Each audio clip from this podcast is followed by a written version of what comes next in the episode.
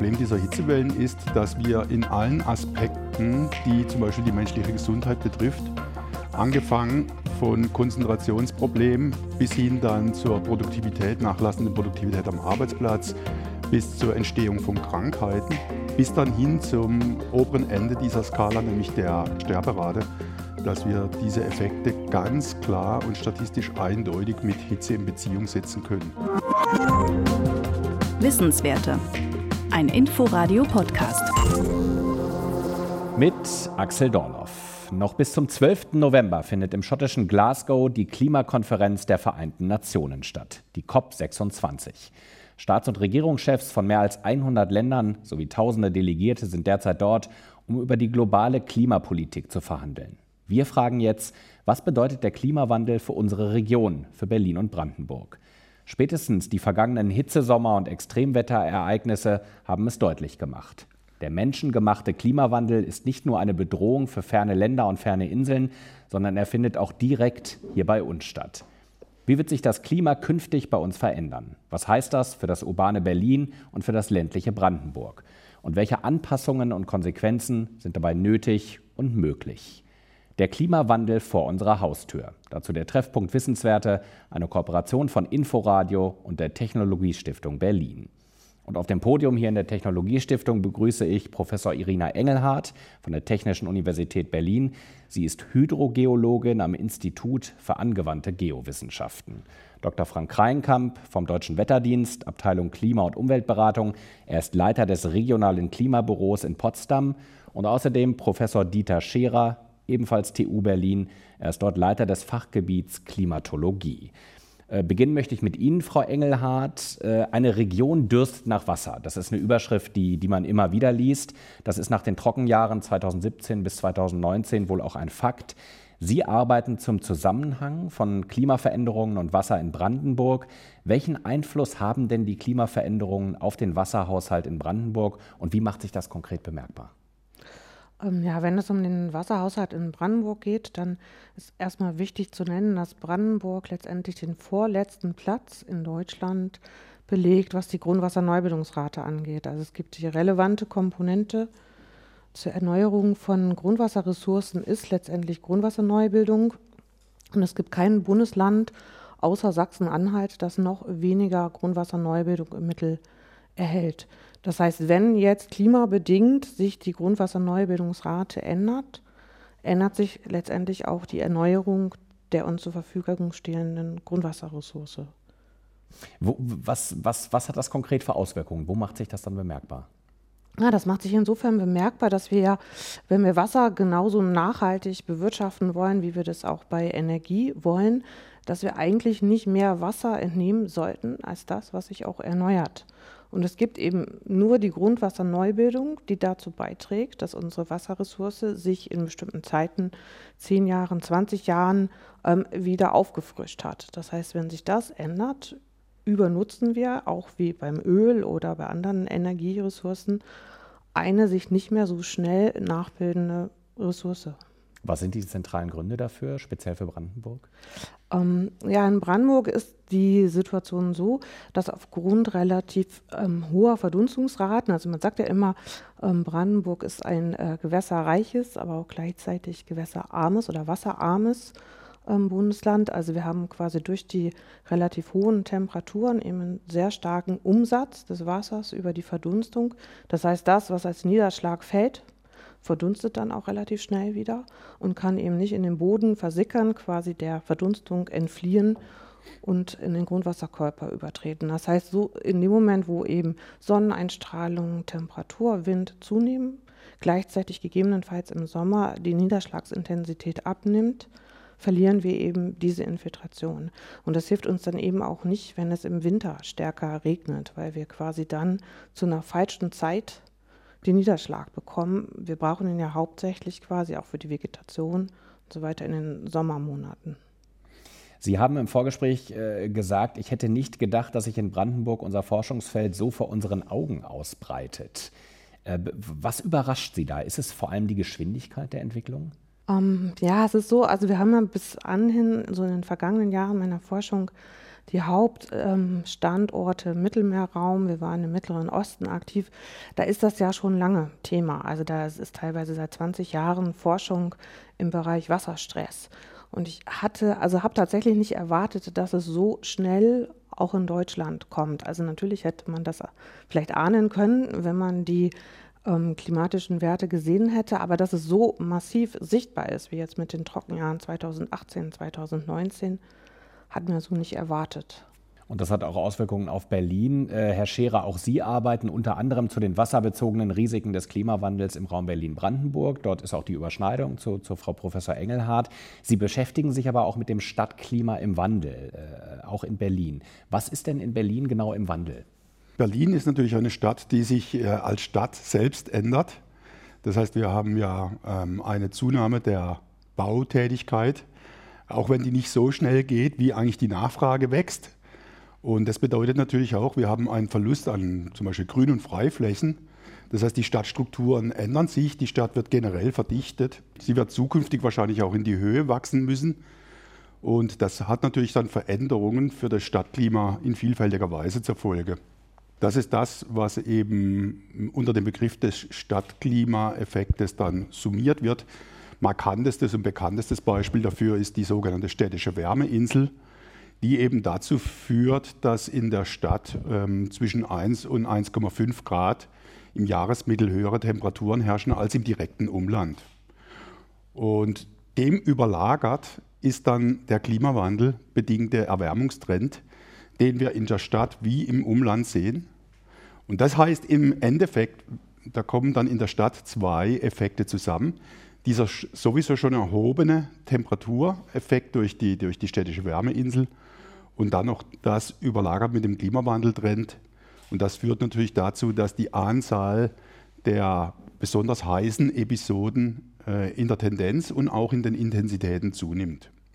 Vor welcher Herausforderung stellt denn der Klimawandel die Stadtbewohner und Stadtplaner bereits heute? Sie haben jetzt schon ein paar äh, äh Szenarien oder, oder Tendenzen genannt. Ja, also grundsätzlich muss man sagen, dass eigentlich die Themen, mit denen wir in der Stadt konfrontiert sind und übrigens auch im Umland, dass die gar nicht neu sind. Wir haben in der Vergangenheit schon immer Hitzewellen gehabt. 1917, ähm, glaube ich, war ein Jahr mit einer sehr starken Hitzewelle. 1947, gerade ein Jahr bevor der Deutsche Wetterdienst an der Station Tempelhofer Feld die Messungen begonnen hat.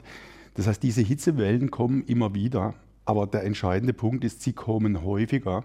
Jetzt, es gibt praktisch kein Jahr mehr ohne Hitzewellen. In den letzten 20, 30 Jahren sehen wir kein einziges Jahr ohne Hitzewellen. Und diese Hitzewellen sind in der Tendenz eben auch äh, intensiver.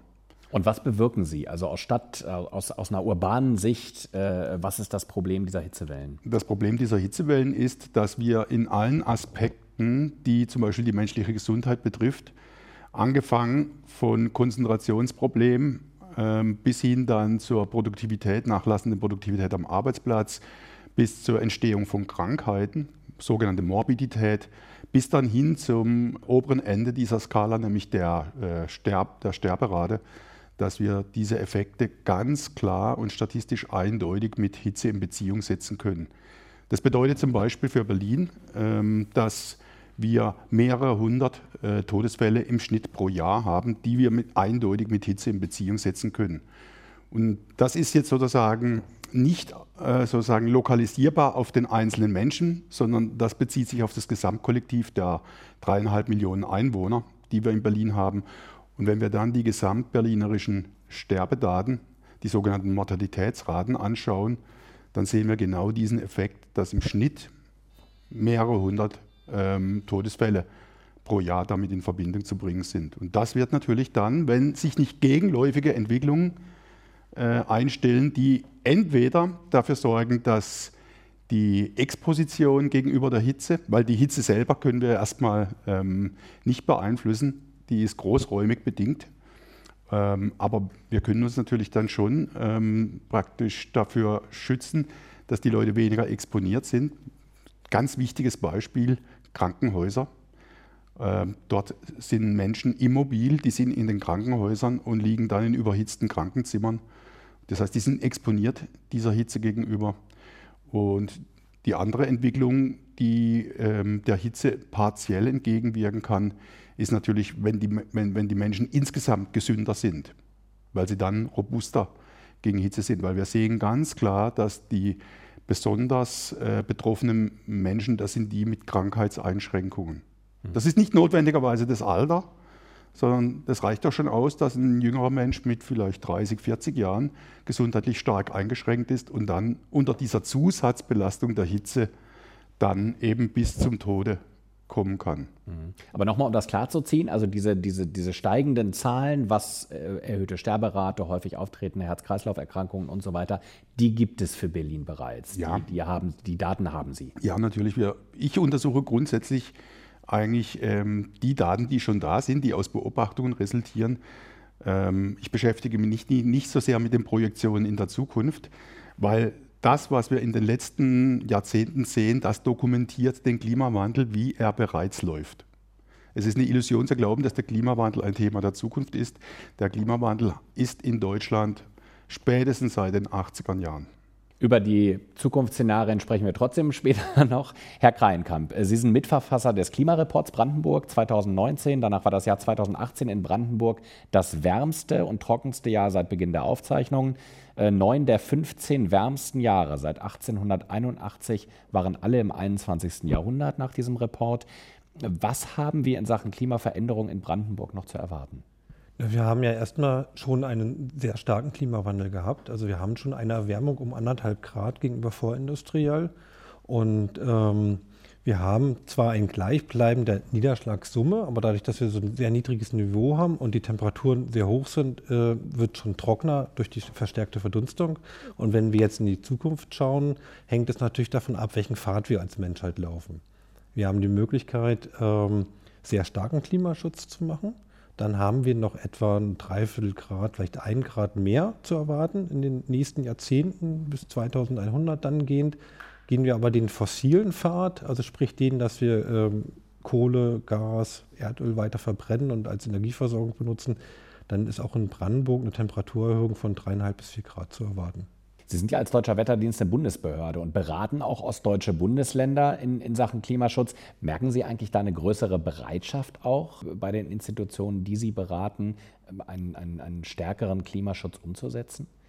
Also wir haben intensiven Kontakt zum Beispiel mit den Umweltämtern oder hier in Berlin mit der Senatsverwaltung. Den haben wir schon seit vielen, vielen Jahren. Das heißt, wir vermitteln das Wissen, was wir haben, an die Mitarbeiter und die vermitteln es dann in den Institutionen. Das, was neu hinzugekommen ist, ist eben, dass das viel begieriger auch von anderen Institutionen aufgenommen wird. Früher sagte man, naja, Klimawandel, naja, so viel ist ja noch nicht passiert, vielleicht passiert ja auch nicht so viel. Mittlerweile gibt es eigentlich keine Branche oder keinen Bereich mehr, der das nicht mitbekommen hat. Also von den Förstern, Wasserleuten, Stadtplanern, alle haben es mitbekommen. Auch jemand, der eine Autobahn plant, merkt, der Klimawandel verändert was auf meiner Autobahn und dementsprechend nehmen die Leute das viel, viel offener auf. Frau Engelhardt, beobachten Sie da Ähnliches? Also Sie haben ja jetzt ein neues Projekt in Planung zu Wasser und Klima in Brandenburg. Ähm, da bringen Sie auch Gruppen äh, oder wollen Gruppen miteinander ins Gespräch bringen, die eigentlich nicht so wahnsinnig viel miteinander reden. Mhm. Ähm. Also ja, vielleicht beim Wasser ist es auch noch ein bisschen anders als jetzt direkt so beim Klima, wie es Herr Scherrer beschrieben hat. Also klar beobachten wir natürlich schon lange die Klimaveränderung. Das Wasser hat halt, in, würde ich sagen, in Deutschland noch nicht so lange so sensitiv darauf reagiert. Also natürlich beobachtet man an Seen, was ich bekannt, Straußsee und so weiter, dass das seit Jahren der Wasserspiegel fällt. Wenn man sich jetzt aber das vergleicht mit Gebieten, die wirklich Wasserstress haben, ähm, dann war das hier wirklich lange noch in einem sehr, sehr guten Niveau. Ähm, man hat, äh, wovon das ja viel stärker abhängt, ist letztendlich eben diese Wasserverfügbarkeit. Also es gibt einmal den Wasserbedarf, den ich habe, und demgegenüber steht da die Verfügbarkeit. Das heißt, die Verfügbarkeit geht leicht zurück und der Bedarf steigt aber. Also das heißt zum Beispiel, wir haben, ähm, die Berliner Wasserbetriebe haben etwa so ich glaube 200 ähm, Millionen Kubikmeter pro Jahr Wasserförderung. Die war lange rückläufig und plötzlich, so seit etwa fünf, sechs Jahren, steigt der Wasserbedarf in Berlin wieder. Gleichzeitig haben wir halt die Thematik, dass in Brandenburg der Strukturwandel stattfindet. Ähm, da sollen Industrien angesiedelt werden, was den Wasserbedarf steigt. Und in dem Moment komme ich eben in diesen in diesen Stress rein. Also das heißt, dass ich nicht mehr genug dem, den, dem Menschen oder dem Nutzer zur Verfügung stellen kann. Und dann haben wir eigentlich erst diese richtig kritische Situation. Das heißt, wenn ich jetzt hier gar nicht so viele Menschen hätte, also eine dünn besiedelte Region, würde ich das gar nicht den Klimawandel so doll merken. Das ist das, also was, was wir jetzt aus unserer Sicht ähm, als langfristig das große Problem sehen, das in Einklang zu bringen. Herr Scherer, direkt dazu. Ja, genau. Ich bin Mitglied eines Konsortiums von 28 äh, Forschungsteams, die jetzt dann in Berlin ab Januar für drei Jahre zusammen eben auch mit Akteuren genau dieses Thema sowohl in Berlin als auch im Brandenburger Umland äh, untersuchen werden. Und in den Vorstudien, die ich bereits durchgeführt habe, kommt relativ eindeutig äh, zum Tragen, dass wir eigentlich nicht den Klimawandel direkt verantwortlich machen können für das, was sich gerade in recht dramatischer Weise die letzten zehn Jahre in Brandenburg zum Thema Wasser abspielt. Und das ist ein Thema, was man wirklich ernst nehmen muss. Nämlich wir sehen, und das ist schon länger bekannt, dass eben auch das Klima, selbst wenn es sich nicht ändern würde, was es aber tut, selbst wenn es sich nicht ändern würde, hat Klimaschwankungen. Das ist das, was wir als Klimavariabilität können. Und das kann sich auf, das äußert sich im Niederschlag. Und wir sehen, wenn wir zum Beispiel mit statistischen Methoden die Klima, äh, ähm, die, die, Niederschlagsentwicklung über die letzten 120 Jahre anschauen oder auch an kürzeren Reihen, wir sehen keine statistisch signifikanten Trends im Niederschlag. Der Niederschlag ist so variabel, dass das Klimawandelsignal nicht durchschlägt. Aber was wir sehen, wir sehen diese starken Schwankungen. Die letzten zehn Jahre, aber sagen wir mal ganz grob, wirklich seit 2013 sind die Niederschläge äh, im Berliner Umland gerade im Frühjahr extrem rückläufig. Und das ist ein Variabilitätsmuster, weil nämlich alle Klimamodelle, die man regional auch herunterskaliert hat für den Raum Berlin-Brandenburg, zeigen eigentlich als Klimawandelsignal einen ansteigenden Niederschlag. Speziell im Winter, im Sommer divergieren die Modelle, das heißt, da sind sie sich nicht so einig. Da gibt es manche Modelle, die zeigen einen Anstieg, andere zeigen einen Rückgang. Was ich damit sagen will, ist, wir brauchen nicht mit dem Klimawandel argumentieren. Wir sehen, dass diese lebenswichtige Ressource klimainduziert ist sie sozusagen in einer kritischen Situation und wir müssen sogenannte No-Regret-Maßnahmen machen, um die Wasservorräte zu sichern. Also das heißt, man sollte, man sollte den Klimawandel im Auge behalten, aber die Tendenzen sind möglicherweise praktisch überlagert durch Schwankungen, die so auf der Ebene von zehn Jahren, zwölf Jahren oder länger eben natürlich auch stattfinden. Mhm. Würden Sie da mitgehen, Frau Engel? Ja, also es ist vielleicht, ich würde es würd noch ein bisschen anders formulieren. Also was halt in Deutschland fehlt, ist halt auch ähm, das Bemühen, sehr moderne Wassermanagement Konzepte anzuwenden. Also wie gesagt, wir, ähm, auch wenn wir den Klimawandel vielleicht länger erahnen in Deutschland, hat man das nicht so ernst genommen. Also wir als, als Hydrogeologen, wir haben unsere spannenden Themen in Afrika gehabt, aber oder in, in, in weiß ich nicht, Israel. in Israel zum Beispiel, ne, aber nicht hier in Brandenburg. Und man hat da quasi das so ein bisschen so weiterlaufen lassen. Es gibt sehr moderne Konzepte, mit denen ich eine unter Wasserstress befindliche Wasserressource managen kann. Das machen wir nicht in, in Deutschland. Ähm, es gibt Was wären denn da drei, vier zentrale Punkte, von denen wir oder, oder die es wichtig wäre zu lernen, wenn wir nach Israel ja, zum Beispiel? Also gut, Israel ist natürlich ein Vorreiterland. Also so, es geht kaum besser im Wassermanagement. Also das heißt natürlich, man kann Meerwasserentsalzung betreiben. Jetzt sind wir in Brandenburg relativ weit weg ähm, vom Meer. Aber natürlich haben wir ja, also das ist das Allerstärkste, womit ich wirklich Wasser bereitstellen kann. Also ich kann, Israel macht das ganz großskalig. Ähm, der Wasserpreis ist dadurch nicht massiv angestiegen und dadurch kann wirklich genug Wasser ähm, zur Bewässerung, auch für die Landwirtschaft, als Trinkwasser zur Verfügung gestellt werden. Wir hätten die gleiche Option ähm, wenn wir hier in den tiefen Grundwasserleiter gehen würden. Also wir haben, wir haben jetzt im oberen Bereich haben wir drei verschiedene Grundwasserleiter, Stockwerke und der tiefe Grundwasserleiter ist durch die Zechsteinsalze ähm, hochsalinar, also der ist als Trinkwasser nicht brauchbar. Aber natürlich können wir über Umkehrosmose, das ist auch in der Wassertechnologie Standard, ähm, das Wasser aufbereiten. Das kostet halt Also da ist einfach der Wasserstress eben dann vielleicht doch noch nicht hoch genug. Also das heißt, diese Methode können wir anwenden. Man hat sogar ganz ähm, ausgereifte ähm, Konzepte in der Landwirtschaft, wo man eben dann wieder mit diesen Art hydroponischen ähm, Landwirtschaft anfängt, dieses Wasser zu entsalzen und für die Bewässerung zu nutzen. Eine weitere Technologie ist die Nutzung eben von Abwasser. Das ist letztendlich in Israel wird 80 Prozent des Abwassers ähm, recycelt. Und ähm, wir können dieses Abwasser ähm, so hoch recyceln, dass wir Trinkwasser erzeugen. Das macht Singapur. Das ist aber in Deutschland noch eine Art No-Go bislang. Absolut, ja. Also dann, aber das ist jetzt das, das sage ich mal, das Allermodernste jetzt Singapur. Also wir recyceln das Wasser so weit, dass wir es wieder hier in der Flasche zum Trinken haben, was vorher in der Kläranlage war. Wir können aber auch nicht ganz so modern sein. Ähm, dann nehmen wir ähm, das Abwasser, was in, ähm, aus der Kläranlage kommt, und nehmen das für die Bewässerung. Das macht in Deutschland nur ähm, Wolfsburg und Braunschweig. Und die sind kurz davor, ihre Konzession zu verlieren, die Kläranlagen dafür. Ähm, und dann können wir noch das Wasser so weit aufbereiten und in den Untergrund, also kürzliche Grundwasseranreicherung, und erst zu einem späteren Zeitpunkt entnehmen. Wird aber in Deutschland aufgrund von Ängsten, dass zu viel Schadstoffe eingetragen werden, auch nicht gemacht. Man muss sich überlegen, hier in Berlin haben wir ja unsere Rieselfelder. Und da hat man eigentlich früher nichts anderes gemacht. Also es wurde das Abwasser auf den Feldern verrieselt und dann wurde dadurch der Grundwasserspiegel angehoben. Dann hat man das alles aufgrund des Grundwasserschutzes stillgelegt. Jetzt haben wir das Problem, die Grundwasserspiegel fallen, aber das Abwasser darf auf gar keinen Fall auf die Felder aufgebracht werden. Mhm. Also da ist unheimlich viel Spielraum, was wir machen könnten. Aber man bekommt das eben in Deutschland nicht genehmigt derzeit. Das heißt, da waren wir schon mal weiter, Herr Scherer, oder?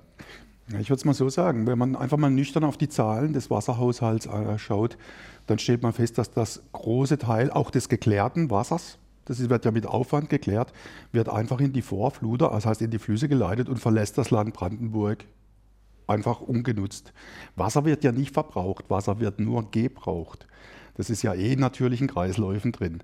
Aber anstatt dass man sie in der Landschaft hält mit einer entsprechenden Vorreinigung, die muss nicht Trinkwasserqualität erreichen, aber die muss halt etwas weitergehen. Und wir, da gibt es vierte Reinigungsstufe, fünfte und so weiter und so fort.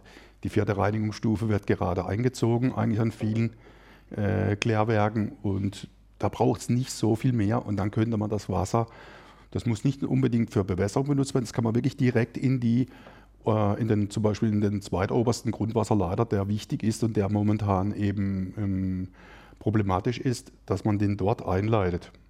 Und das wäre eine riesen Verbesserung. Ja, vielleicht würde ich gerne ergänzen. Also ähm, es gibt ja eben wirklich sehr viele Technologien. Also man kann das Abwasser einfach ähm, in Becken geben und versickern lassen. Die Option gibt es. Dann, wenn man ein bisschen mutiger ist, nimmt man einen Brunnen und infiltriert das Wasser letztendlich und lässt es wirklich wie ein großes unterirdisches Reservoir da drinnen. Wenn man entsprechende Modelltechniken benutzt, was wir auch machen in Israel, wo wir solche Sachen berechnen, ähm, strömt das quasi nach weiter Unterstrom und dann kann es ein Wasserwerk oder wer auch immer, eine Firma wie Tesla, entnehmen und nutzen. Also das, das, es gibt die Werkzeuge und sowas kann man alles anwenden. Man kann auch, ähm, man nennt das immer Landtagswasserhaushalt. Also man kann auch so ganz einfache Sachen machen, ne? dass man die Flüsse renaturiert, dass man quasi das Wasser eben nicht, wenn es regnet, schnell oberirdisch ablaufen lässt. Ne? Da aktuell ist es eben so, es regnet, dann haben sie oberirdischen Abfluss und ab im Fluss und weg. Aber wenn wir natürlich renaturieren, dann bleibt es in der Region, es kann langsam in dem Meander versickern. Solche Sachen können wir ja alle bauen. Und da ist bestimmt noch Spielraum in Deutschland.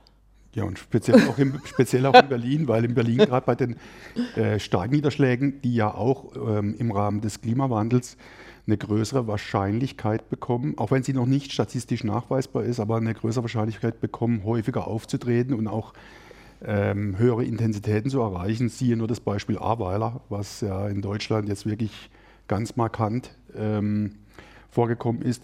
Und in Berlin werden alle diese starken Niederschläge, egal ob sie jetzt durch den Klimawandel bedingt sind oder durch natürliche Variabilität, die führen zu sogenanntem Abfluss über, das, über die Mischkanalisation. Mit dem Problem, dass Wasser, was eigentlich noch gar nicht wirklich richtig kontaminiert ist, plötzlich durch diese Mischung, praktisch durch diese siedlungswasserwirtschaftliche Situation, wird die belastet. Das sind halt Dinge, die kosten äh, ordentlich Geld, das zu beheben und das dauert. Dieser Umbau kann man nicht von heute auf morgen leisten. Das ist ein Programm, aber man muss es anpacken. Das Problem besteht nicht darin, dass man eine Maßnahme schnell zu Ende führen kann, sondern dass man sie überhaupt mal beginnen muss und dann auch mit Nachdruck weiterführen muss. Und dieser Wille nimmt zu, aber ich sehe noch nicht den endgültigen Durchbruch leider und bin auch sehr skeptisch, dass COP26 jetzt wirklich mit den Startschuss für konkrete äh, Aktivitäten löst. Weil die Ziele werden immer in die Zukunft geschoben. Jetzt wird 2030 in Aussicht gestellt, mit dass der äh, Verlust der, der, der, extrem wichtigen Waldflächen ähm, sozusagen gestoppt wird. 2030, das ist in zehn Jahren, das könnte man nächstes Jahr stoppen. Und das wird nicht gemacht. Und das ist ein tragisches Versagen, speziell der Entscheidungsträger. Und da muss man auch sagen, da ist die Industrie weiter. Mhm. Weil die fordert diesen Wandel, weil sie einfach sieht, es geht nicht anders. Herr Kreinkamp, mit Entscheidungsträgern haben Sie zu tun. Welche Maßnahmen sind denn in Brandenburg schon auf den Weg gebracht? Vielleicht mal, um, um auch was Positives herauszuheben. Naja, es sind nicht unbedingt immer Maßnahmen, aber es sind schon mal die ersten Schritte in Richtung Maßnahmen. Also sprich, die Landesforstverwaltung untersucht seit sehr langem, welcher Baum könnte unter den kommenden Klimawandelbedingungen im Wald noch wirtschaftlich wachsen. Die Raumplanung schaut nach, wie muss die, die Landschaft oder die Region aussehen, dass bestimmte Effekte nicht auftreten. Städte wie Potsdam sind dabei und machen Planungen für die Stadt, wo kann ich noch ein Stadtgebiet hinbauen oder wo, wo sollte ich keins hinbauen, damit bestimmte Kaltluftschneisen noch äh, sozusagen vorhanden sind oder dass bestimmte Überhitzungseffekte nicht auftreten. Das heißt, wir haben an vielen Stellen kleinere Schritte, die schon da sind. Auch die Landwirtschaft schaut nach, was pflanze ich irgendwo hin. Große Konzepte sind an einigen Stellen in der Idee da. Also zum Beispiel plant das Land Brandenburg, die Moore alle wieder zu vernässen und stellt jetzt erstmal die Frage, was bedeutet, wenn ich 8% der Landesfläche plötzlich nass mache und das in einer Region, wo wir mit dem Niederschlag ein Problem haben. Weil Brandenburg ist ja nicht nur ein Problemgebiet mit Grundwasserneubildung, wir fangen ja schon damit an, dass wir sehr wenig Niederschlag haben. Dieser Niederschlag bewegt sich, wie der Professor Scherer schon sagte, eher seitwärts, steigt ganz leicht an. Das Problem ist aber die Verdunstung. Also wir haben die anderthalb Grad mehr führen zu einer sehr starken Verdunstung. Das heißt, in der Fläche verschwindet das Wasser allein schon dadurch ganz stark. Und da schauen die Landesbehörden schon drauf, weil sie haben ja die Fürsorgepflicht. Ja, vielleicht noch, noch mal zur Ergänzung. Ja, erst Frau Engelhardt, dann Herr Scherer. Zu den, ja. zu den, genau, also wir nennen das ja immer diese hydrologischen Extremereignisse und was man halt auch machen kann, ist, wir haben das eben in dem neuen Forschungsprojekt, was nächstes Jahr startet, dass wir eben versuchen wollen, diese Starkniederschläge, die ja gar nicht von Vorteil sind, wenn wir jetzt die im Herbst, Winter bekommen, wenn es jetzt um Hochwasser und so weiter geht, dass wir die eben abfangen in bestimmten ähm, großen Seen. Man hat früher zu Zeiten der DDR sogenannte Seelamellenbewirtschaftungen gemacht, also dass man eben in, in bestimmten Lamellen von einem See ähm, Wasser gespeichert hat, was man dann später genutzt hat. Das wurde alles aufgrund des Naturschutzes zurückgebaut und dass wir genau sowas machen. Also das heißt, wir fangen das Wasser ab, verhindern damit auch ähm, ein Hochwasserereignis und nehmen das später und infiltrieren das, dass es dann quasi während Trockenzeiten zur Verfügung steht. Also man kann sogar versuchen, diese gegensätzlichen hydrologischen Extremereignisse auch miteinander abzupuffern. Aber ähm, man muss wirklich das Geld auch dafür in die Hand nehmen. Ne? Also es ist nicht eine Frage, dass, die Ingenieur, dass das Ingenieurwissen nicht da ist, sondern dass auch das, der, der Wunsch ähm, bei den Steuerungsbehörden da ist, diese Konzepte umzusetzen. Also Geld und politische Wille.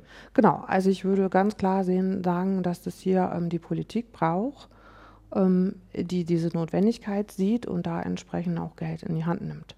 Und was natürlich da auch noch zukommt, ähm, wir haben beim Wasser, wir haben einmal das ähm, Wasserhaushaltsgesetz auf Bundesebene, das schon zum Beispiel Trinkwasser als das wichtigste Gut erachtet, wenn wir jetzt einen Nutzungskonflikt haben, wer kann das Wasser nutzen.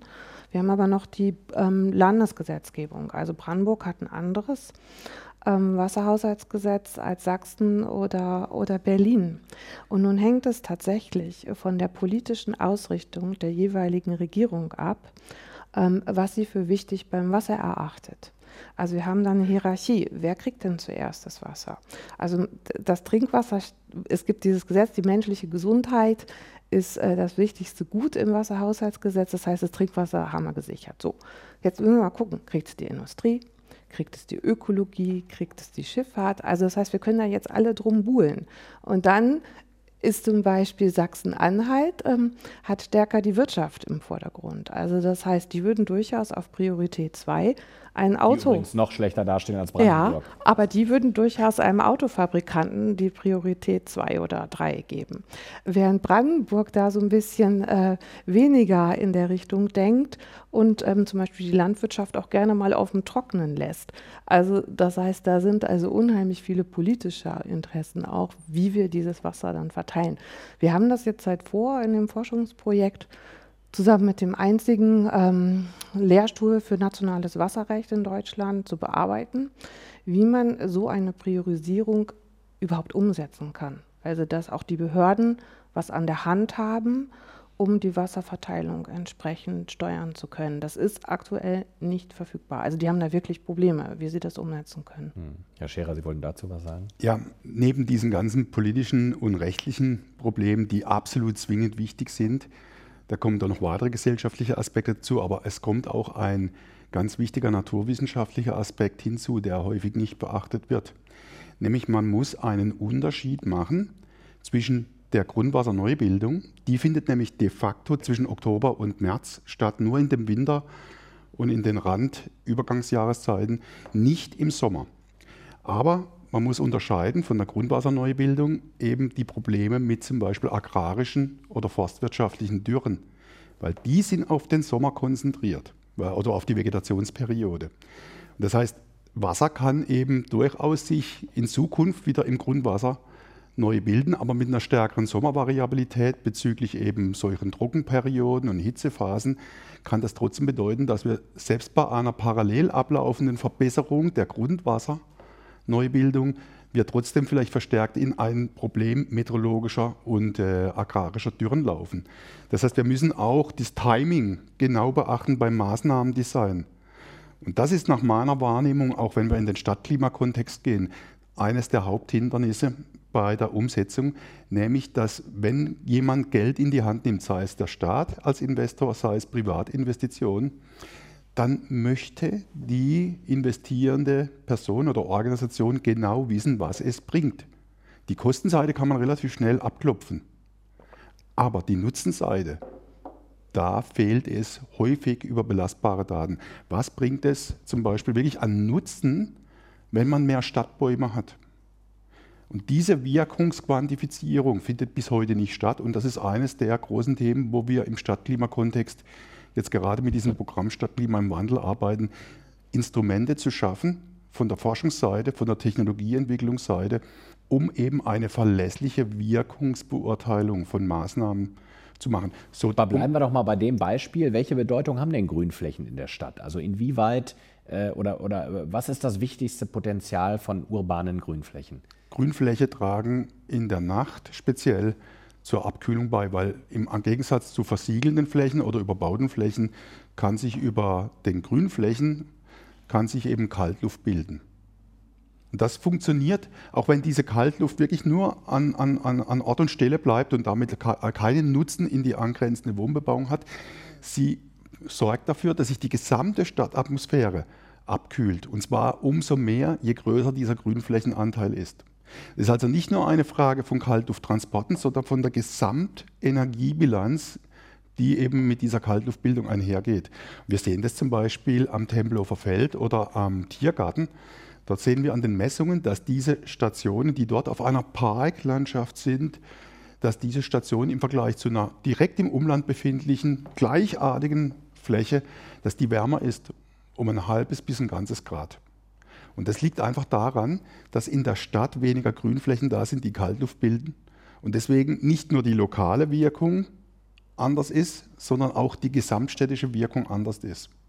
Städte wirken wirklich als Gesamtheit. Und deswegen ist für mich dann manchmal auch die Diskussion, wo jetzt genau die Grünfläche ist.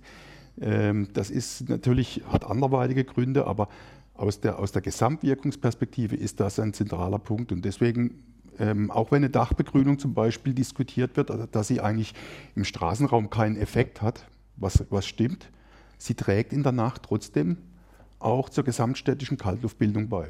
Wenn man irgendwo baut in Berlin, muss man im Gegenzug irgendwo anders die Grünflächen dafür äh, sozusagen neu bereitstellen bzw. erhalten. Also wir brauchen ein Gesamtkonzept, so wie wir Wasserhaushalt brauchen. Wir brauchen wirklich einen äh, praktisch einen Klimahaushalt für eine gesamte Stadt. Und nicht einfach Flächen zubauen nach dem Motto Augen zu und durch, sondern eine Planung, die dann sagt, okay, wenn wir aus welchen Gründen auch immer, soziale Gründe, sonstige Gründe, irgendwo bauen müssen, dann muss irgendwo anders dieser Ausgleich geschaffen werden. Herr Kreinkamp, äh, ein wissenschaftliches Feld, das Sie äh, unter anderem beackern, ist die sogenannte Attributionsforschung oder auch Zuordnungsforschung. Also die Frage, lässt sich für ein Ereignis konkret sagen, ob es durch den Klimawandel wahrscheinlicher geworden ist oder nicht? Was gab es da für wichtige Erkenntnisse zuletzt? Also wir haben ja in den letzten Jahren mehrere sehr extreme Ereignisse gehabt, die wir von Deutschland aus beobachten konnten und auch äh, hatten. Also nehmen wir zum Beispiel die Hitzewelle im Juli 2019. Wir können das starke, äh, also die Sturzfluten im A-Gebiet, im Erfgebiet nehmen. Wir können auch die Trockenheit 2018 nehmen.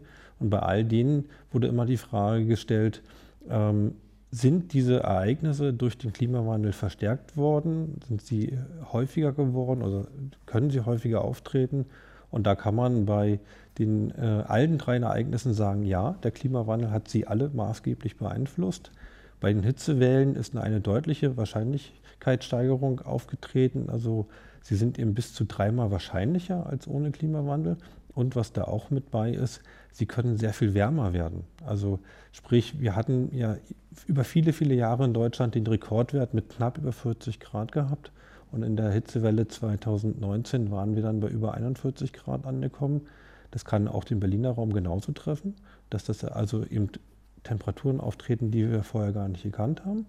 Das gleiche ist bei dem A-Hochwasser gewesen, sprich das A-Hochwasser ist ein sehr, sehr seltenes Ereignis, also eine sehr starke, also ein sehr ungewöhnliches Ereignis, aber auch dieses wurde durch den Klimawandel so in seiner Eintrittswahrscheinlichkeit verändert, also es ist wahrscheinlicher geworden und es ist auch in, in der Intensität äh, stärker geworden. Also bei Intensität ist es so zu erklären, dass mit jedem Grad, den wir wärmer werden, wir sieben Prozent mehr Wasser in die Atmosphäre hineinbekommen und das kann dann bei so, solchen Ereignissen auch mehr abregnen. Und das haben wir eben auch dort nachweisen können, dass das eben der Effekt da mit reinspielt. Und hier für Brandenburg äh, haben wir für die ähm, Trockenheit 2018 äh, eine Untersuchung gemacht, wobei aber nicht Brandenburg, sondern die ganzen Öst nordöstlichen Regionen. Und da sehen wir auch, dass die Wahrscheinlichkeit für solche starken äh, Dürren sich verdoppelt hat. Wobei auch da muss man sagen, das ist auch ein sehr, sehr außergewöhnliches Ereignis gewesen. Das kommt nicht alle paar Jahre vor, sondern das ist sehr selten. Die Trockenheit 2018. Ja. Da würde ich gerade drauf eingehen, weil das ist ein wirklich spannender Punkt, der nicht geklärt ist. Wenn Sie argumentieren, was absolut korrekt ist, dass mit einer wärmeren Atmosphäre mehr Wasserdampf in der Luft ist, dann müsste es ja praktisch grundsätzlich feuchter werden. Dass aber so eine lange Trockenperiode dann auftaucht in einer im Prinzip wärmeren und auch im Prinzip feuchteren Luft, das hat Zirkulationsgründe. Das heißt, das hat damit zu tun, wie global die ganzen Strömungen organisiert sind.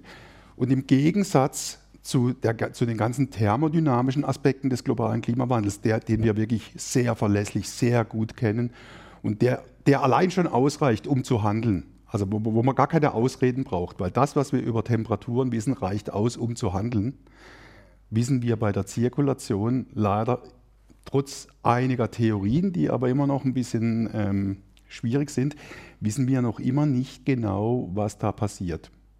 Da wird eben mit dem sogenannten Jetstream argumentiert und mit Zirkulationsargumenten. Aber da ist wirklich die Belastbarkeit noch begrenzt. Deswegen, auch wenn wir so viel wissen, wir brauchen auch weiterhin diese Klimaforschung, um, um da genau gerade im Hinblick auf diese Extremwetterlagen die, die Aussagen abzusichern, weil da, da ist Zirkulation ist ein ganz entscheidender Punkt. Sonst können Sie nämlich so eine Trockenperiode gar nicht erklären. Das ist richtig. Also die Trockenperiode ist noch ein, eben gerade dieser Stationaritätseffekt noch mit bei gewesen. Aber bei diesem A-Ereignis geht es ja einfach darum, wie viel kann ich beim einen Ereignis abregnen an einem Tag. Und da ist einfach die Wassermenge äh, das Entscheidende ja. und das ist durch die Atmosphärentemperatur bedingt. Ja. Also sprich, wir hatten bei dem A-Ereignis einen Effekt, dass wir eine stationäre Tiefdrucklage hatten und schöne warme, feuchte Luft aus dem Mittelmeerraum bekommen haben. Und die ist eben einfach dadurch, dass sie wärmer ist, ist mehr Wasser drin. Und das ist einfach da klar der Effekt. Das ist ähm, aber mit dem ähm, Anstieg äh, der Niederschläge, wir sehen das hier in Brandenburg auch, es ist ein ganz leichter Anstieg. Der ist nicht, entspricht nicht diesen äh, 7% bisher. Wir sehen aber ähm, das, was Sie auch schon andeuteten, mit dem ähm, es wird mehr in der Zukunft. Das ist auch für Brandenburg halbwegs so, dass es mehr wird, weil es wärmer wird. Wir haben aber ähm, klar und deutlich das Problem, dass das Meer, von dem wir unser Wasser bekommen, sich nicht so stark erwärmt wie wir hier ähm, im flachen Land, also in Brandenburg. Das heißt, die Temperaturen, wenn wir anderthalb Grad haben über dem Atlantik, ist es nicht ganz so viel. Deswegen sind die Zahlen niedriger, die in den Prozenten, was an Wasser hierher kommt. Was wir ein ganz massives Problem haben, ist zu erklären, ob es eine erhöhte Stationarität der polaren Welle gibt, die also zum Beispiel solche Zeiträume wie den Sommer 2018 hervorruft oder den 2010er die Hitzewelle in Russland. Äh, da gibt es noch Diskussionen, die müssen wir erstmal abwarten, wohin es geht, wohin die Theorie und die Praxis in den Modellen dann nachher am Ende sich bewegt.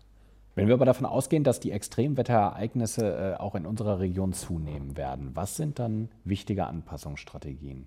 Als erstes natürlich zum Beispiel bei den Temperaturen eben wirklich dafür sorgen, dass wir wir wissen, dass äh, Hitzewellen kommen, dann müssen wir die bet äh, möglichen Betroffenen auch warnen können. Wir müssen die Infrastruktur verändern.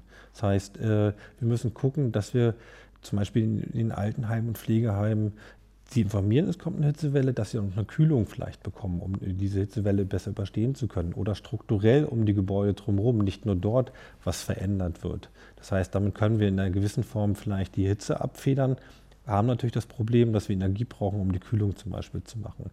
Ähm, bei den Trockenheiten ist eben das, was wir schon angesprochen haben. Wir müssen äh, suchen, dass die Natur, die dort wächst, also sprich von Landwirtschaft, Forstwirtschaft, an diese neuen Bedingungen angepasst sind. Das heißt, die Forstwirtschaft sucht gerade aktiv nach irgendeiner Baumart, die dann unter diesen Bedingungen noch wachsen kann.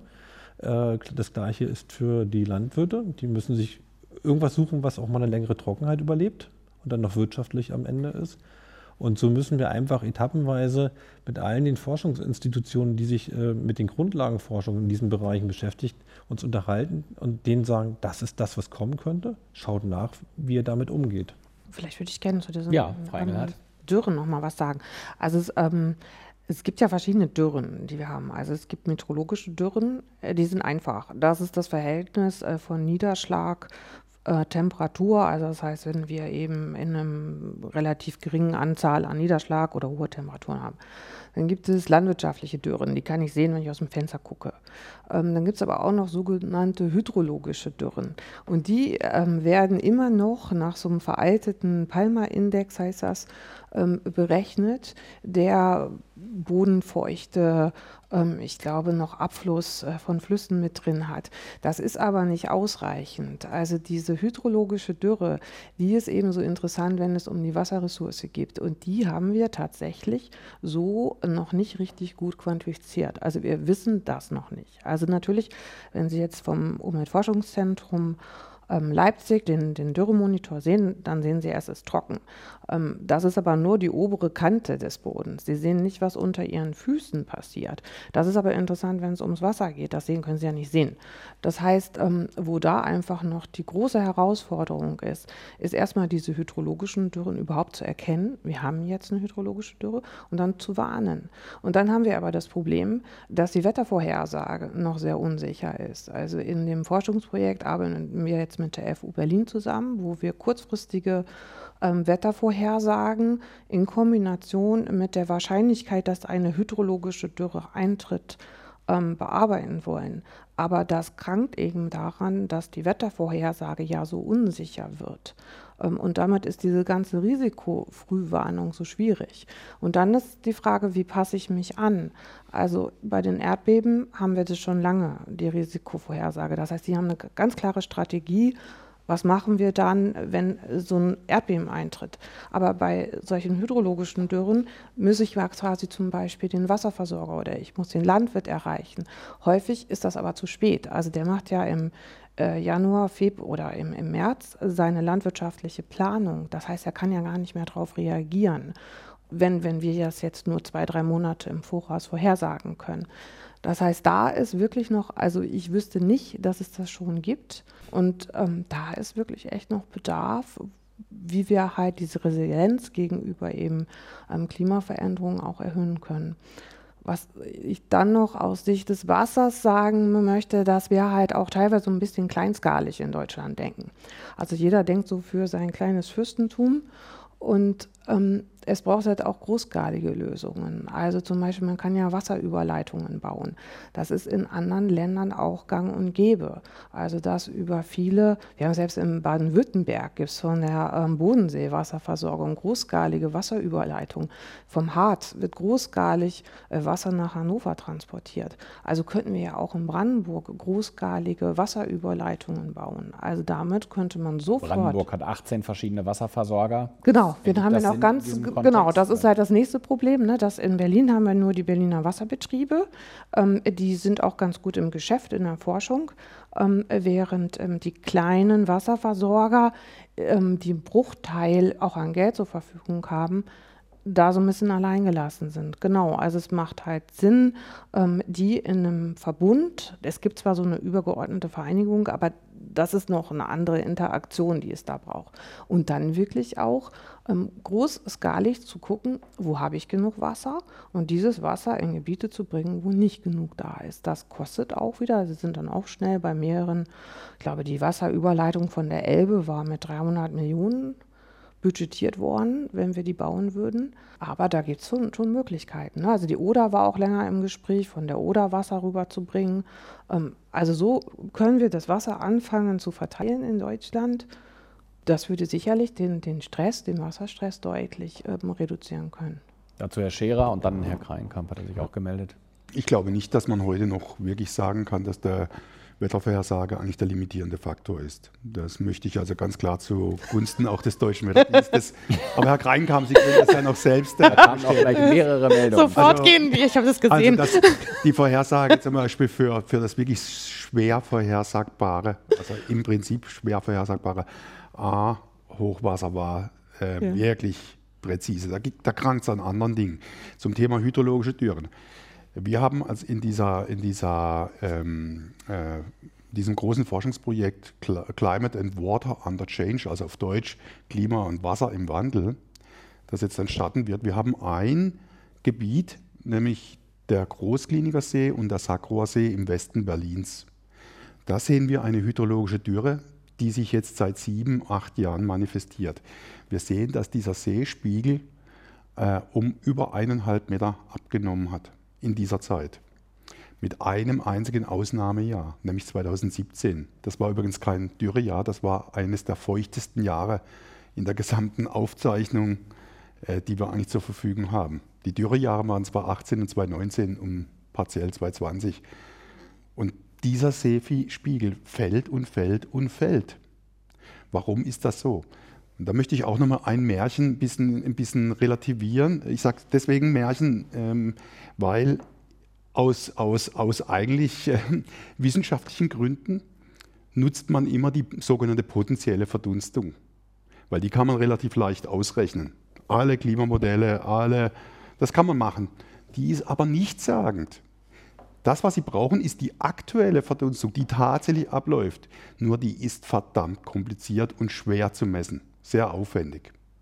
Und deswegen macht man häufig auch falsche Aussagen zum Thema Verdunstung. Wir sehen einen, über den Landflächen weltweit einen Rückgang der aktuellen Verdunstung im Mittel, obwohl praktisch ähm, die Temperaturen ansteigen. Also die potenzielle Verdunstung steigt an, aber die aktuelle nicht. Und damit, weil die aktuelle hm, Verdunstung zusammen mit dem Niederschlag darüber bestimmt, wie viel Wasser verfügbar ist wird es eben dazu kommen, dass wenn der Klimawandeltrend sich durchpaust und so, wie er jetzt in den Projektionen drin ist, auch sich manifestiert, werden wir mehr Wasser haben. aber es wird sich anders verteilen. Und das ist das Problem. Und das führt auch zu diesen hydrologischen Dürren. Und, und jetzt sind wir wieder bei den Maßnahmen. Dort ist doch völlig klar, weil dieser, dieser See oder diese beiden Seen sind rein durch das Grundwasser gespeist. Das heißt, wir haben ein Oberflächengewässer, was aber verbunden ist mit dem Grundwasser. Und dieser Grundwasserleiter ist trocken gefallen oder weitestgehend trocken. Also muss das Grundwasser angereichert werden, um das Oberflächenwasser zu schützen. Weil wir sehen, diese hydrologischen Dürren sind wir in den Oberflächengewässern sehr einfach. Ja, klar, also das ist zum Beispiel der Strauchsee, ne? das ist ja so in aller Munde auch, ne? der hat das ja auch sehr lange, wir haben da ähm, auch eine Qualifizierungsarbeit gemacht, wo wir das auch mal untersucht haben und wir haben halt auch sehr deutlich gesehen, also zunächst dachten wir halt auch, es wäre ausschließlich einfach die Verdunstung, der Klimawandel. Wir haben dann eben auch genau das gesehen, ähm, dass der Anschluss, also dieser See wird eben vom Grundwasser gespeist und der hat den hydraulischen Anschluss verloren. Also der Grundwasserspiegel, die stehen normalerweise, kommunizieren die miteinander. Und, ähm, und der, hat, der See, der Straußsee hat Grundwasseranschluss verloren und dadurch fehlt ihm einfach ein Zufluss. Und das hat ja sofort Auswirkungen auf alles andere. Wenn der wieder kleine Fließe speist, dann fallen die trocken und so wirkt das dann zusammen. Ich möchte aber trotzdem mal sagen, also für uns aus Grundwassersicht ist denn schon noch da eine gewisse Unsicherheit oder eine, also wir haben schon immer ein bisschen Probleme, dass die Wettervorhersage schon nicht so genau ist. Also ich meine, natürlich ist mir klar, dass wir zwei, drei Wochen im Voraus ähm, das Wetter einigermaßen prognostizieren können. Wenn ich jetzt aber ähm, Wassermanagement oder Wasserressourcen, dann hilft mir das gar nichts, dass ich weiß, in drei Wochen wird es trocken. Also dann habe ich ja teilweise viel längere Zeitskalen. Also mein Grundwasser reagiert oft drei, vier Monate, noch länger. Wenn ich eine mächtige, ungesättigte Zone habe, reagiert das ein halbes Jahr später. Und die Wettervorhersage kenne ich noch nicht, die äh, mir ein halbes Jahr im Voraus den Niederschlag vorausgesagt hätte. Dann wüsste ich, wo ich in Urlaub hinfahre. Also insofern ja, habe ich da schon noch ein war bisschen... Ja Kleinkamp. Wettervorhersage nicht genau genug, da haben wir jetzt mehrmals tief geatmet. ähm, also ich glaube, wir haben, wir haben ein Begrifflichkeitsproblem. Das ist eher der entscheidende Punkt. Also wenn wir über Wettervorhersage reden, hören wir nach 14 Tagen auf. Und das ist nicht das, worüber Sie gerade reden. Ja. Sie reden über einen klimatologischen Zustand. Ähm, und da haben wir einfach das Problem, dass wenn Sie jetzt eine Wettervorhersage machen, brauchen Sie ähm, eine sehr gute Information über den Startzustand. Und dieser Startzustand lässt sich nur ganz schlecht erfassen. Und wenn Sie nur ganz kleine Änderungen haben, dann läuft die, äh, die Wettervorhersage nach einigen Tagen woanders hin. Ich weiß nicht, wer in der Schule alle bei, äh, zugehört hat. Es gibt den Schmetterlingseffekt, ähm, der beschreibt das System dabei, dass es irgendwann ein wenig aus dem Ruder läuft. Und darüber, worüber wir reden, ist das, was wir als Klimavorhersage bezeichnen. Okay. Ähm, und da haben wir das Problem, dass wir in der Westwindzone sind, äh, auf der Erde gesehen, also in einem Polarfrontbereich. Und der Bereich, wo die Tiefdruckgebiete langlaufen, ist relativ schwierig vorherzusagen, wenn ich über die nächsten vier Monate, ein halbes Jahr redet. Da gibt es nur eine Orientierung für. Weil wir da quasi, wir haben halt das Problem im Grundwasser, dass wir eben so langsam antworten. Ne? Also es passiert etwas auf der Erdoberfläche, aber speziell diese porösen Grundwasserleiter, wie wir es jetzt hier in Brandenburg haben, die sind sehr träge. Wenn Sie jetzt einen Karstgrundwasserleiter haben, der gibt Ihnen sofort eine Antwort auf das Klima. Aber unsere porösen Grundwasserleiter nicht. Das heißt eben, deshalb ist dieser Zeitversatz bei uns da drin. Mhm. Ja, vielleicht dann nochmal in Ergänzung zu dem, was Herrn Kreienkamp äh, zu Recht gesagt hat. Das Problem liegt nicht nur in den, an, in den unbekannten oder nicht genau genug bekannten Anfangsbedingungen. Äh, das ist das Problem der Wettervorhersage. Garbage in, garbage out. Aber beim Klima, wenn wir den Übergang machen zum Klima, ist nicht mehr der Anfang entscheidend, sondern die Randbedingungen. Das Wetter hat sein Gedächtnis nach 10 Tagen, sagen wir mal bis 14 Tagen verloren. Und dann gehen die Randbedingungen los. Da geht dann die Bodenfeuchte, spielt dann plötzlich eine Rolle, die beim Wetter gar keine Rolle spielt. Vieles andere spielt dann plötzlich eine Rolle. Und wir haben derzeit ein Riesenproblem, das ist auch aktueller Forschungsgegenstand, in diese sogenannte Seasonal to Subseasonal Prediction zu gehen. Also praktisch diese Witterungsvorhersage. Da geht es ja nicht wie bei der Wettervorhersage genau einen Temperaturwert für einen Tag oder Niederschlagswert für einen Tag vorherzusagen, sondern eine Witterungstendenz ähm, abzuleiten. Also sprich haben wir jetzt in den nächsten zwei bis drei Monaten haben wir eher trockene Verhältnisse oder haben wir eher milde Verhältnisse, haben wir warme, heiße. Also um solche Fragen geht es. Nicht Genauigkeit ist entscheidend, sondern richtige Erfassung der Tendenzen. Und das wäre, wenn wir das mal irgendwann hinbekommen würden, genau, ja. das wäre wirklich für viele ja, Fragen, nicht nur für die wasserwirtschaftlichen, das wäre eine gigantische Hilfe. Ich hoffe, dass die Forschung da hinkommt, aber mhm. man Wo muss liegt einfach. da die große Herausforderung? Warum klappt das noch nicht? Dynamik der Atmosphäre, das ist das, was ich immer wieder auch äh, in den Vordergrund stelle. Wir wissen sehr viel über die Thermodynamik der Atmosphäre, aber wir wissen eben leider über die Zirkulation immer noch zu wenig, trotz dem ganzen Detailwissen, was wir haben. Das Wissen ist gigantisch groß, aber es reicht für diese Fragen eben noch nicht aus. Also wir haben auch noch das Problem, dass es zu teuer ist. Teuer heißt, ähm, also wir, die Forschung ist zu teuer? Nein, oder? das Rechnen. Nie. Also äh, die Forschung ist auch teuer, nein, aber der entscheidende Punkt ist, also wir als Wetterdienst machen äh, diese Subseasonal bis Decadal, also sprich von den nächsten Monaten bis zum ganzen Jahrzehnt. Und ähm, so ein Wettervorhersagemodell hat eine Auflösung von 12 Kilometern, in Deutschland sogar drei Kilometer. Das äh, Modell, was die nächsten Monate vorhersagt, hat eine Auflösung von 100 bis 200 Kilometern. Und wenn ich diese äh, Vorhersagen mit 12 Kilometer rechnen wollen würde, ist das rechentechnisch gesehen aktuell einfach noch viel zu teuer. Das heißt, wir würden gefühlt Wochen, eher Monate rechnen, bevor wir die Antwort haben. Und ähm, das, da gehen manche Dinge nicht. Und dann kommt aber auch noch mit hinzu, dass genau diese Randbedingungen, die der Professor Scherer sagte, uns teilweise auch nicht da sind. Die Wettervorhersage geht ganz entspannt mit dem um, es ist etwas feucht im Boden. Aber für die nächsten Monate brauche ich ganz genau die Informationen, wie feucht ist es, welcher Zustand hat der Baum, alles drum und dran. Und das ist da einfach gar nicht mehr zu leisten. Ja. Und vielleicht noch eine Ergänzung. Jedes, jedes Vorhersagemodell, egal ob Wetter, ob Klima, braucht ja eben ein globales äh, Modell als, äh, am Beginn. Jetzt können Sie sich vorstellen, sobald wir in die Zeitskala von Monaten oder gar Jahren kommen, jetzt kommt plötzlich der Ozean auch ganz entscheidend ins Spiel. Und der Ozean produziert eine Variabilität der Meeresoberflächentemperaturen, die ganz starken steuernden Charakter hat. Und wir wissen über den Ozean, speziell über die tiefen Bereiche des Ozeans, weniger als über die Marsoberfläche.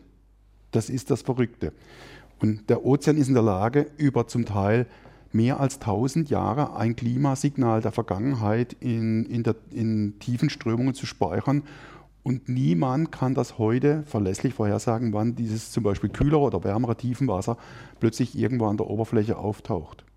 Und das ist das Problem der Variabilität. Wenn man eine Klimaprognose über Jahre machen möchte, oder gar noch, noch besser, wenn man es über Jahrzehnte machen wollte, dann müsste man ja diese ozeanische Variabilität, diese interne Klimavariabilität kennen. Man kennt sie aber nicht. Und deswegen gibt es bis heute keine Vorhersagen des Klimas, die länger als zehn Jahre sind. Und selbst wenn Sie, Herr Kreierhoff, wenn Sie ehrlich sind, die zehn Jahres, die dekadischen Vorhersagen sind auch sagen wir mal so, ähm, da würde man schon gerne noch ein bisschen genaueres wissen. Auf jeden Fall, aber irgendwann, irgendwann muss man anfangen ja, klar, Modellen. Das ist das, was wir gemacht haben. Ja. Irgendwann ja, muss man anfangen. Wir müssen jetzt leider aufhören. Äh, zum Abschluss würde ich noch eine kleine äh, äh, Wünsch dir was Runde machen. Wir haben noch eine Woche ungefähr Klimakonferenz in Glasgow. Was ist Ihnen besonders wichtig? Was sollte da rauskommen, Frau Engelhardt? Naja, ich sehe das natürlich schon stark aus Sicht des Wassers. Ähm, ich glaube, ich würde mir wirklich wünschen, dass Wasser als eine so ähnlich äh, endliche und wertvolle Ressource betrachtet wird, wie es aktuell zum Beispiel bei der Diskussion um die Energien ist. Und dass wir eben das Wasser entsprechend schützen und eben auch sehen, dass ähm, es Regionen auf der Erde gibt, da wird das Wasser gegebenenfalls alle sein, bevor das Öl alle ist. Und dass wir darauf entsprechend unsere Maßnahmen anpassen. Herr Scherer? Ich habe zwei klare Wünsche. Wunsch Nummer eins ist, im nächsten Jahr beginnen mit dem äh, Verlust der Waldflächen zu stoppen. Komplett, überall. Weil die Waldflächen sind unersetzbar wichtig für das äh, Weltklima. Und zwei, der zweite Wunsch ist, endlich auch konkret in den Energiesektor einzusteigen. Es wird so viel debattiert, aber es wird wenig gemacht. Ungefähr 20 Firmen weltweit verantworten 50 Prozent aller Treibhausgasemissionen. Pi mal Schnauze. Und dann gibt es das Konzept der Superpolluter. Sie können weltweit weniger Anlagen identifizieren, die einen überproportional gigantischen Anteil der Treibhausgasemissionen verursachen. Diese zu stoppen, ist etwas, was man schnell kann. Das Problem ist natürlich dann, und das macht das Problem komplex, das Ganze politisch, sozial, ökonomisch abzufedern und machbar zu machen. Aber es wäre möglich. Und ich würde mir wünschen, glaube es aber nicht. Herr Kreinkamp, Ihr Signal nach Glasgow. Ich würde mir wünschen, dass es klare Signale gibt im Bereich des Klimaschutzes, eben auch für mich so aus der Perspektive, ich habe Kinder, die leben in einem oder werden in einem Zeitraum leben. Wenn ich jetzt in die Klimaprojektion schaue, frage ich mich, was das für eine Welt ist, die sie dann noch haben. Und wenn wir da den Wandel deutlich verringern, dass sie dann vielleicht noch eine Welt wiedererkennen, die sie jetzt in ihrer Kindheit erlebt haben, das wäre schon sehr schön. Deswegen klare Signale in einem deutlichen Klimaschutz. Ein schönes Schlusswort. Vielen Dank an das Podium. Professor Irina Engelhardt von der Technischen Universität Berlin. Sie ist Hydrogeologin am Institut für angewandte Geowissenschaften. Dr. Frank Kreinkamp vom Deutschen Wetterdienst, Abteilung Klima- und Umweltberatung. Er ist Leiter des regionalen Klimabüros in Potsdam und außerdem Professor Dieter Scherer, ebenfalls TU Berlin. Er ist dort Leiter des Fachgebiets Klimatologie. Das war unser Treffpunkt Wissenswerte zum Thema der Klimawandel vor unserer Haustür, eine Kooperation von Inforadio und der Technologiestiftung Berlin.